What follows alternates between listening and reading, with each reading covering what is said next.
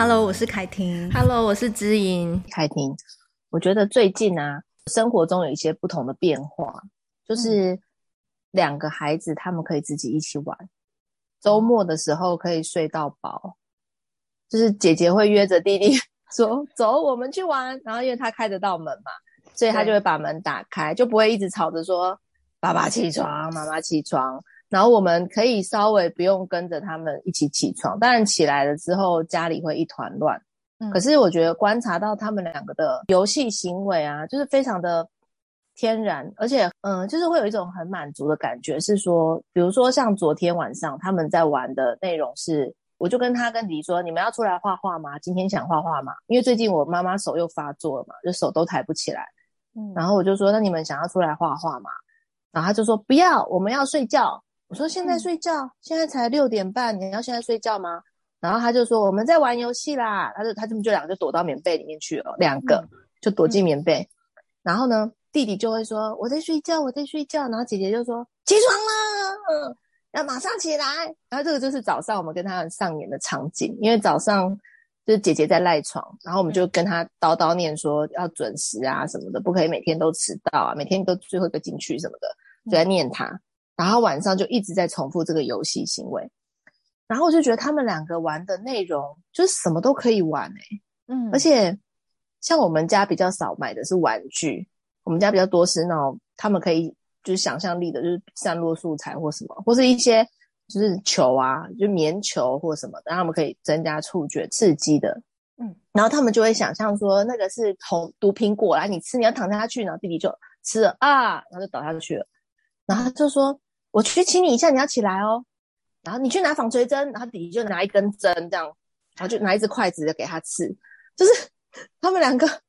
彼此之间就会有很多他们对平常我们讲故事的想象，或是最近我们在念的是那个长颈鹿跟鳄鱼嘛。嗯，然后因为长颈鹿跟鳄鱼，他最近出了六套的那个书籍，是跟家庭很有关的，嗯，所以跟他们讲的时候，他就会说：“弟弟，你扮演鳄鱼，我就是长颈鹿。”然后他们就会扮演里面的一些桥段，然后自己改编。我就觉得哇，我真的是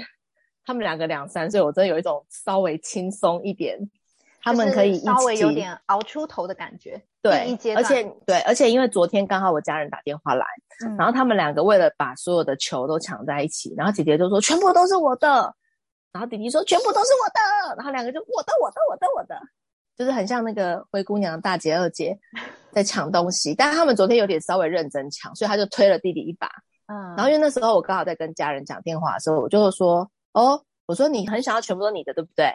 他就说对。然后弟弟说我的我的，他就拿抱了两颗，自己就死命的保护那两颗。姐姐就说都是我的，然后弟弟说我的，然后我就把那两颗，我说那接给妈妈看好不好？反正这两颗很特别，我就把他们两个接过来，然后两一手拿了一颗球，我就把它摆到后面。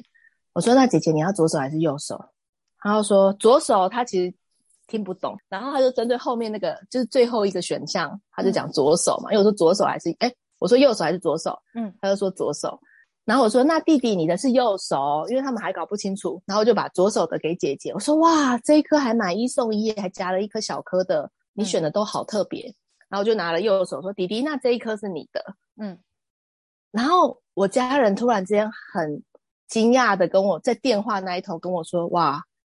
他们两个刚刚在尖叫，然后互推，因为他们推的时候我啊了一声，我想说啊，你不要推弟弟什么。我一开始是讲这样，嗯，然后后来我才把他拿过，我说你都很想要，都是你的事吗？什么？然后我就这边处理的时候，电话都没有挂掉，嗯，然后我家人说哇，这样就摆平了。我说、嗯、对啊，他就说哇，这个太有效率了吧？我说这不是用效率来看吧？嗯，然后突然之间我发现，就是在我们现代的育儿啊，我觉得可能是整个社会结构的改变。会很想要就是快速有效，嗯，或者是呃，我有一些方法，我觉得有方法这件事情是没有错的，因为在我们的上一辈跟上上一辈，父母亲都是靠直觉来育儿。例如说，我觉得现在怎么样，可是现代的育儿很不一样的，会有一点是，我们会看很多脑神经科学的东西，嗯，或者是各家学派的育儿法。甚至是前阵子有一个研究指出，就是百岁育儿院他在讲小孩就是单独空间嘛，嗯，然后小孩会独立自主啊等等，很早就训练他自己。然后但是他们刚好做了一个追踪研究，是百岁育儿的孩子在青春期的时候情绪起伏，他们会对于人对于安全感的这个预期，嗯，是有落差的。就是说我对于我抛出讯息，对方会协助我，对方会帮助我，甚至是我我用哭闹的，我用表达的，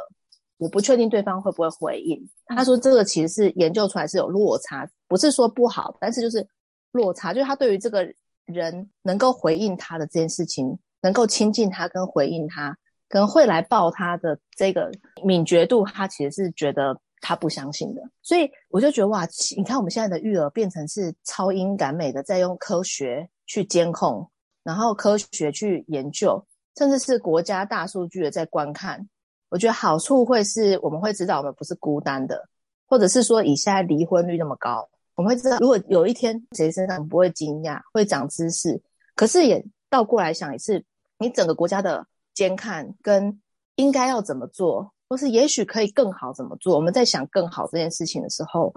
会不会失去了一点人的直觉？因为昨天的那个当下真的是很突然的是，我就很直觉的跟他们在一起，我没有在想要什么方法，或者说表现给我对电话那一头的人听。因为这刚好就挂着耳机嘛，那我刚好就是按照我日常在处理，我就觉得哇，我那一瞬间我在想，我这是什么方法？我这是设限吗？给选项什么？这都没有办法，嗯，取代我当下想要化解他们都想要的东西，嗯，然后他们摆不平，我只是很纯粹的想要他们可以摆得平，然后双方都欢喜，可以我进行下一个不用卡在这里，因为小小孩很常会卡在某一个情绪或情节。然后他们就变成进入死胡同，就是以他们两三岁的发展，就是会到这个阶段。因为在两三岁，他们开始觉得除了走路扩大视野之外，所有的事情我都疑似可以用我万能的双手跟大人平起平坐的时候，什么都要玩，什么都想破坏看看，什么都想重建，靠自己重建。可是他们因为都遇到很大的挫折，是当他破坏了。然后遇到挫折，像我像我儿子，我举一个例子，他最近最常做的事，他已经将近两个月，都常常会讲一句话，就是我积极，我积极，嗯，然后但是呢，我积极后来之后就会变成 妈妈帮，爷爷帮，然后爸爸帮啦，就是他会当他不行的时候，或是挫折的时候，他就会很希望你能够协助他怎么做，协助他成为自己，嗯，然后。其实你知道吗？就是常常有很多书在讲安全感，但是其实哦，安全感不是在于我都没有让他挫折，或者是我都没有让他感觉到自己不行，嗯，而是安全感就是在他这个我积极，结果你让他做了之后，他发现哇，真不行，我不行。他说妈妈帮，妈妈帮，妈妈用的时候，然后你跟他讲说，你看，我们我们看一下这个，转一个角度，也许有机会。你看这样子会成功哦，那你要试试看吗？这个时候他完成了这个对挫折的的体验，嗯，跟有一点点方法，嗯，安全感就被建立起来了，嗯，所以他其实是在所有的不行之中，就是他很想要冒险，然后没有办法冒险成功，这时候他待在那边求，就有点像是我们去登山，结果我们看装备都带好啦，我要去进行华丽的冒险，我要打卡，结果我一上去发现装备根本就不够。甚至是干粮不够，或是你突然之间高山症晕眩，你没有带药，嗯，等那种啊怎么办？他们就是处于这种状态，尖叫，嗯，然后他那时候我不行了，他很需要登山队空降来救他，嗯，这时候登山队来救他，告诉他，那你下一次要带这个干粮，要带这个药，还要带什么？然后你的体质呢不适合什么什么，你要怎么做？我才会对下一次的登山有希望，是在这个过程中建立的，所以就是。我觉得三岁到四岁，不是之前我们有讨论到，就是你有才提到你对孩子的观察也是四岁会进去一个稳定的感觉，嗯，就是你接收指令，跟他能够自己做到，跟他能够为推己及人的为别人着想，嗯，那你看前四岁以前的他们，我们不要算到四岁哈，就三岁半以前，他们的这个来来回回的挫折就是这样，每一次登山，哇，我要去冒险打卡，哇，不行了山难。我觉得你们是一直处于这种起起伏伏的状态。我觉得你刚刚讲的很好的是，你看哦，他去尝试，然后碰到挫折，但他永远心里会知道有一个安全感，是我说妈妈帮的时候，妈妈会过来引导我，来协助我。我的妈妈可能不一定会帮我解决问题，但是我的妈妈一定会回来看我，这就是给他的一个安全感，非常稳定的安全感。然后还有你，你刚刚有讲一个，就是你当下你很直觉的在协助姐弟处理那个要什么样子的球的这个部分。我觉得你刚刚讲的很好的是，嗯、呃，以前我们大概大部分是凭直觉，那现在因为有很多方法，就是很多教养书嘛，它也会提供你很多方法，或者是像我们在跟家长讲解正向教养工具的时候，其实工具也是提供你一个方法。可是我们除了方法之外，真的有时候要凭直觉来做事，我觉得这个很重要，因为你如果只是太注重在我要用什么工具、用什么方法，你就会变好像是一种手段。就像你刚刚讲说，你当下你很直觉的，只是想要协助，看他们怎么样，如何可以两个都得到解决他们两个强求的这个问题，所以你很直觉的就是跟他们在一起，有什么方法是最好可以解决现况的事。那我觉得这个很好，就是说你不会说是想说我现在想要耍一个怎么样，如何多华丽的一个手段来展现我自己有多厉害，我怎么摆平小孩。呃，我们常常会说。每一种方法其实用在不同的情况下，都会有不同的状况或者是结果产生嘛。第一个是我用了我的直觉去感受我现在心里的空间有多大，我可以怎么协助他们。把左右手放在后面，然后让他们去选择。可是当我今天如果我心理空间不够的时候，我还要继续去用这样子，好，两个选一个，用这样的手段去让他们解决这件事的时候，可能解决就不会那么顺利，因为我本身心理空间不够，我已经很烦躁了，我根本可能就会摆不平。所以我觉得听从心理直觉真的很重要是说，假设今天我心理空间不够，然后。我现在可能只能选择的是叫他们俩都全部给我安静，不准再吵了。既然要抢东西，那就不准玩，先暂停，等我们讲完电话，我再来处理你们的事情。就是这也会是一个好的方法。其实我觉得每一个方法，它都可以对应用在不同的情况下，那产生结果也不同。但最重要就是直觉去判断说，这个方法现在适不适合使用，这个方法我现在能不能协助他们。然后不伤害小孩，不造成小孩心理上的伤害来讲的话，我觉得都是可以尝试的方法。嗯，以前都是凭直觉，凭直觉是好的，可是缺少方法。但是你把直觉跟方法两个结合在一起，就变成说是最适合当下的解决方式。哎，我我你这样讲，我我觉得蛮有感觉的。如果现在时光倒流啊，嗯，因为你刚刚在讲的时候，我就在思考说，如果我当时没有心理空间，我最坏的做法会是什么？嗯。最坏的做法应该会是通通收起来，现在玩什么球嘛，对不对？嗯、但是我觉得，即便是这样哦，你看，如果我们很坦诚的去面对，我当下就是不想看到你们玩球，我手上已经肌腱炎，已经妈妈手，我还在每天在那边收你们这些丢的东西，我不舒服。假设是这样，我心理空间非常少。嗯、然后呢，我对着他们两个说：“我在讲电话，你们俩在吵什么？你可不可以不要这时候吵？”嗯，假设。那我觉得最坏的情况是，我会要他们就全部收起来。为什么现在玩这个？你们可以去爬攀爬架，你们可以去看故事书。现在可以让我有一点心理空间，去跟我家人好好讲一下话吗？我不是常常在讲电话的人了。对，我觉得如果假设我当下是没有心理空间，我应该会采取这个做法。而我觉得这个也是对小孩一个学习。对，这并不会造成创伤或者什么。就如果我很坦诚，嗯。但是我觉得有一个情况是哈，在一个虚假的空间中，例如说，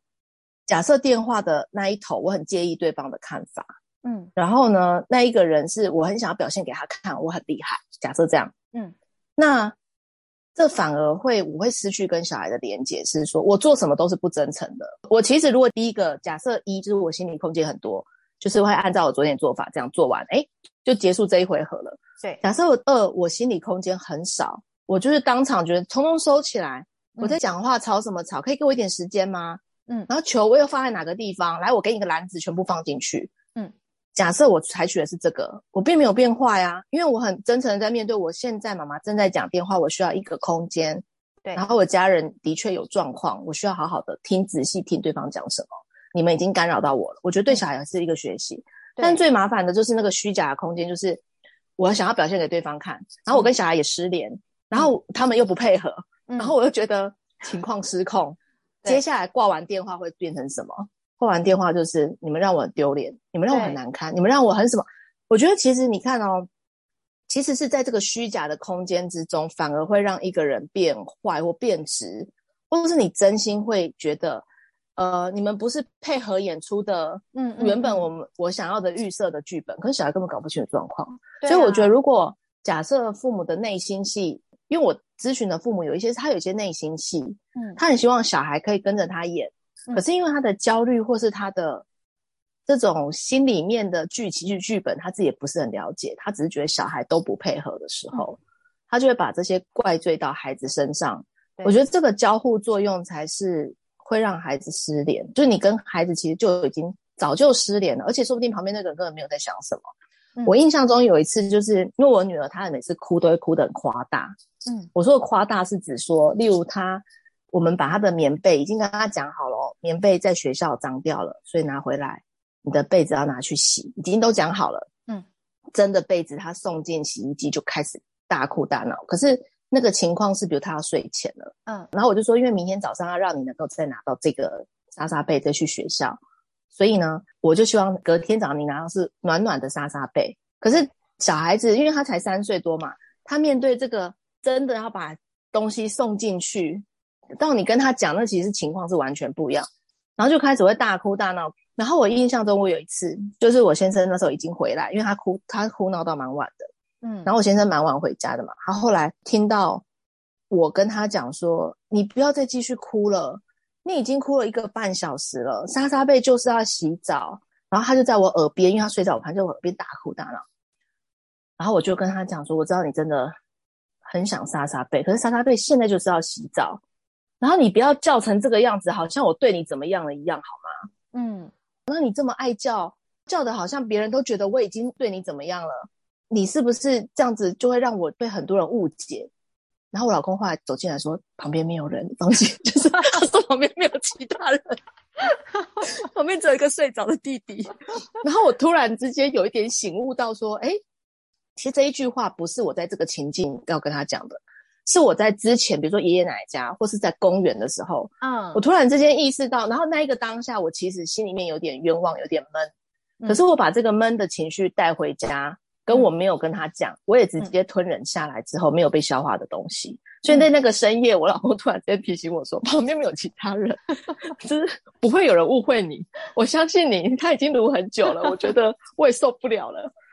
然后我突然之间有跟大家心连心的感觉，我突然觉得不是我一个人在面对他的哭泣，嗯，因为通常都是我一个人在面对他的哭泣嘛，所以我会觉得很害怕，就是那个害怕的感觉是指说。人家就我在家里面对你好像怎么样暴还是什么，我会我被我觉得我被误解，对，然后我会觉得被误解，因为是我自己的议题嘛，我就觉得这个误解是不合理的。我对你明明这么好，嗯，然后我就一直很担心。可是一个三岁小孩，就是那时候我如果待在我的误解，我就会跟他失联。所以我觉得我现在那一句话超妙，我后来都会一直记得这个场景，就是说没有人在看你，放心处理，没有人在看。所以我觉得我昨天那个电话，就是其实我蛮常这样，因为有一次是我帮我儿子在洗澡。然后呢，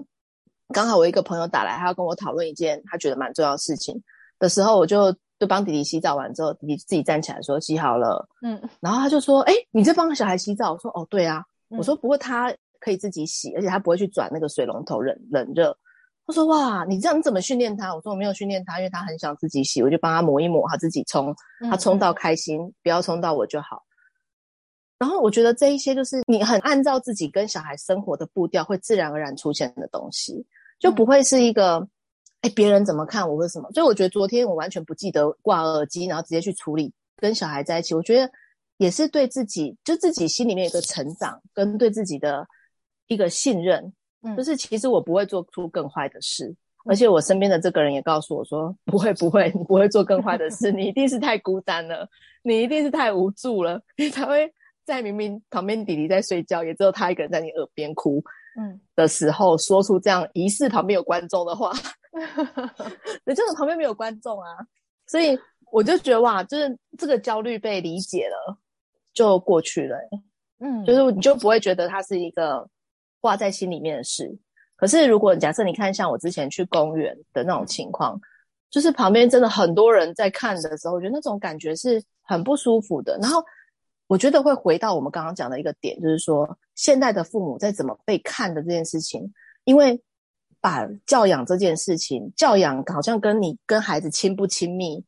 变成是一个挂钩的时候，它好像变成一个学科，它变成一个有一点点不自然的东西。如果今天大家都实行正向教养，我没有实行，我是不是很糟？的一个赶流行，我觉得其实这件事情慢慢会被一个就一个时期一个时期流行的不一样，但是它会回到一个我们跟孩子所谓父母的觉醒，就是对自己有自觉嘛。那今天我没有去赶流行，可是我跟我孩子有一套我们运作的方式，那我觉得这也是一个亲密关系啊，这不会不算是亲密关系。对，所以我觉得那个多样性被保留是一件重要的事情。所以这是我很想讲的。有没有很没重点？嗯、不会啊，就是，嗯，就是专案式管理之后，不一定大家统一规格化，不然会很可怕。对，而且每个小孩跟每个家庭都不一样，不一样。像是呃，我虽然有学习正向教养，而且会分享给家长，但是我常常也会跟我身边的家长说，其实我还是会使用其他的教养方式啊，我不会每一次都是使用正向教养，就算我有时候呃，我使用的。方式可能不是正向这样标榜的，但是我觉得那是我跟我小孩最适合的方式，那我就是用那个方式去处理。然后像我，所以就是有自信，对不对？就是自己对孩子的把握的信心，嗯、就说哎，他比较适合这个。嗯嗯。像我之前有使用那个计时器啊，嗯，我后来发现他们就是拿拿来把电池开开关关拔来拔去，嗯，因为他们目前的需求是这个，是跨博啦，跨博的是跨博，就是如果我硬要在他们。对于时间无感的时候，建立一个时间的秩序。所以我我有在反思一件事情，就是虽然他们会知道这个限制在哪，就是说时间到了他会哔哔哔，嗯，但是以现在他们活在一个没有时间感的状态之下，去加入时间的因素，我的目的是什么？有时候我会去思考这件事情。对，所以我发现哇，他们目前时间还不到，先不用，就 先不用去，可能就变说你所谓的计时器只是变一个提醒而已，只是让他们可能耳朵有感，不是提醒我。对对对。像我前阵前几天前几天我也是有做这件事情，就是说，因为我们家之前有一个时钟是挂在墙上，可它后来坏掉了，是那个就是有一二三四五圆的那种时钟，一般的时钟，嗯、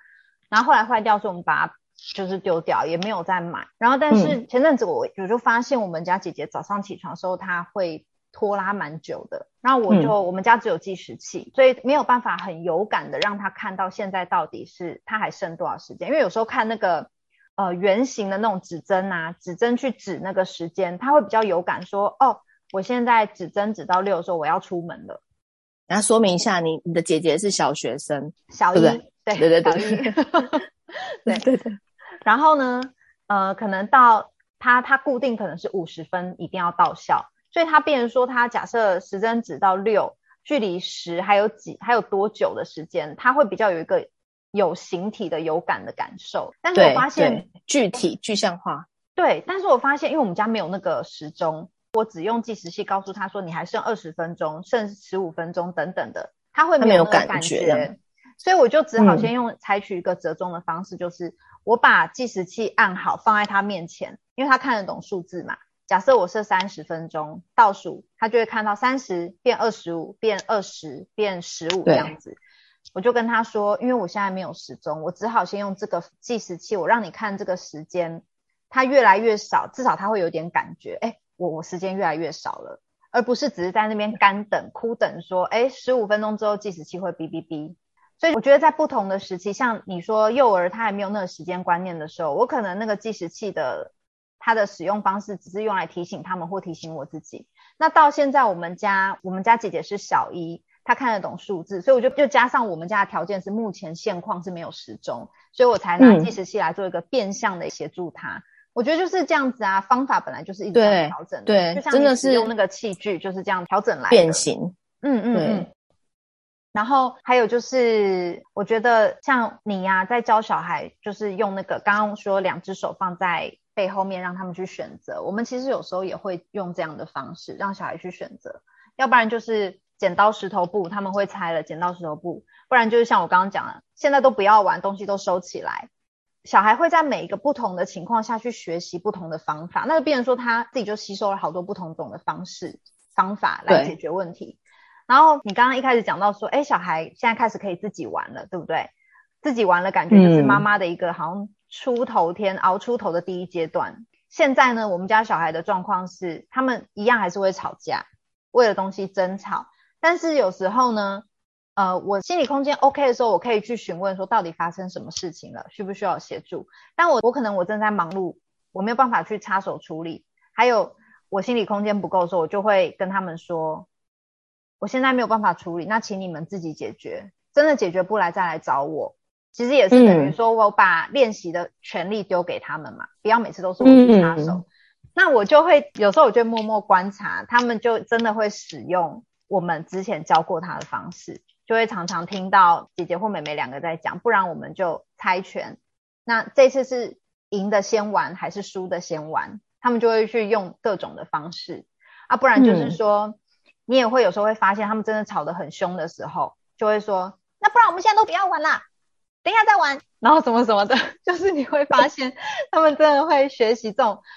从父母身上学到的一些方法，平常看父母怎么处理，嗯，嗯真的看到什么就学什么，所以蛮蛮好玩的。就是说他们他们其实每一个阶段的需求不一样，然后父母只要跟着调整、跟变形、跟观察，然后直觉上有什么样的方法也稍微。就对他们用，但是也也没有意识到那是个方法，反正就是他们能够相安无事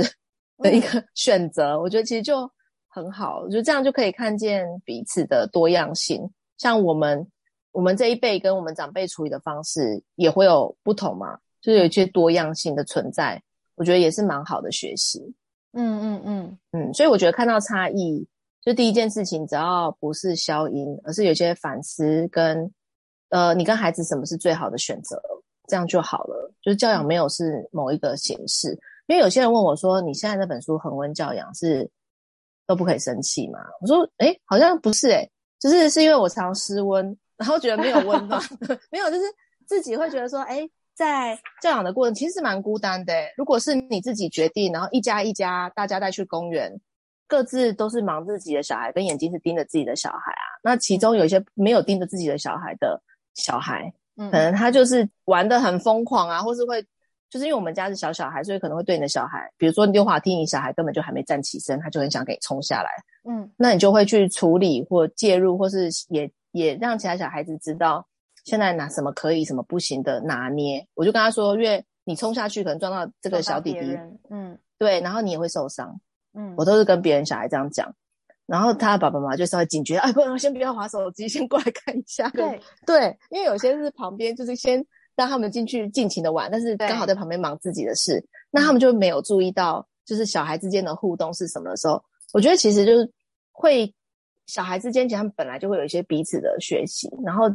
教养没有某一种形式才对，所以我觉得是在那个场景会有时候自己不确定是不是对的，会自我怀疑啊，也会有很多时候。感觉到孤单，像我先生进来提醒我说：“这里只有我们，放心，我我相信你不会怎么样的这个心态，我觉得是需要彼此。你知道同村共养的概念啊？我有想到反面是更糟糕的是，如果同村共养，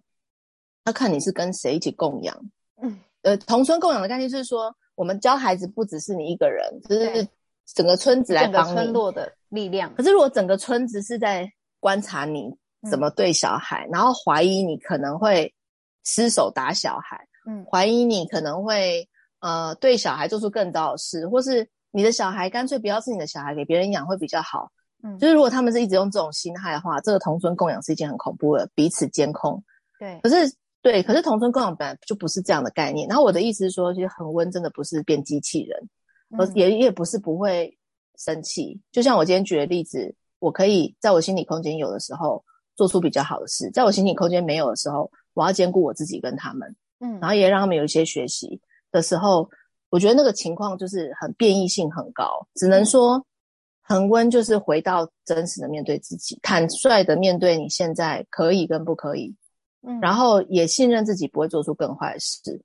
就是这样。嗯，所以我们今天要结尾在这里。哎，知颖，你要不要来刚好介绍一下你这一本书籍？在今天呢，四月一号。刚好就是今天，嗯，今天愚人节，虽然听起来很像骗人的，可是没有哦。就是我们今天呢是恒温教养的上市的日期，网络书店跟实体书店同步上市。那这本书呢，最主要是帮助我们找回父母原本就该有的自信协议。无论你是用直觉加上个人的经验，还有一些教养适合的方法，其实只要能够帮助你维持在你心里面最喜欢自己的教养的样子，其实就是你跟孩子之间最棒的亲子互动。那成为父母啊，其实我们成为帮助自己呢，常常不会失控或崩溃，其实都是能够坦诚的面对自己为先。所以这是一种刻意的练习，因为我们常常在。生活之中被其他的声音所环绕的时候，会失去自己最像自己教养的样子，那也会跟孩子失联。所以，当我们呢能够调整自己的步调，然后诚实的面对自己，我们就有机会和孩子保持心连心的信任的关系。所以，很期待这本书《恒温教养》，我之后跟凯婷呢也会逐渐的露出跟示范里面的工具可以怎么使用。它其实不是一个工具，而是说你可以检核自己现在的状态。迅速帮自己补写一下，你现在是卡在什么样的心境，然后让自己做回更想要对待孩子的样子，也让你的孩子真实的了解你。嗯，那这就是我们在这本书中想要提供给大家。今天上市喽，四月一号今天上市，我们可能再找个一个时间来跟大家稍微介绍一下里面的内容。好哦，那期待大家赶快迅速买买买买起来，一起看，我们一起来阅读里面的内容有什么。好，那我们今天就到这里，谢谢知莹的介绍，非常期待知莹的新书。我是凯婷，我是知莹，Face 崩溃娃的镇定剂，我们下集见喽。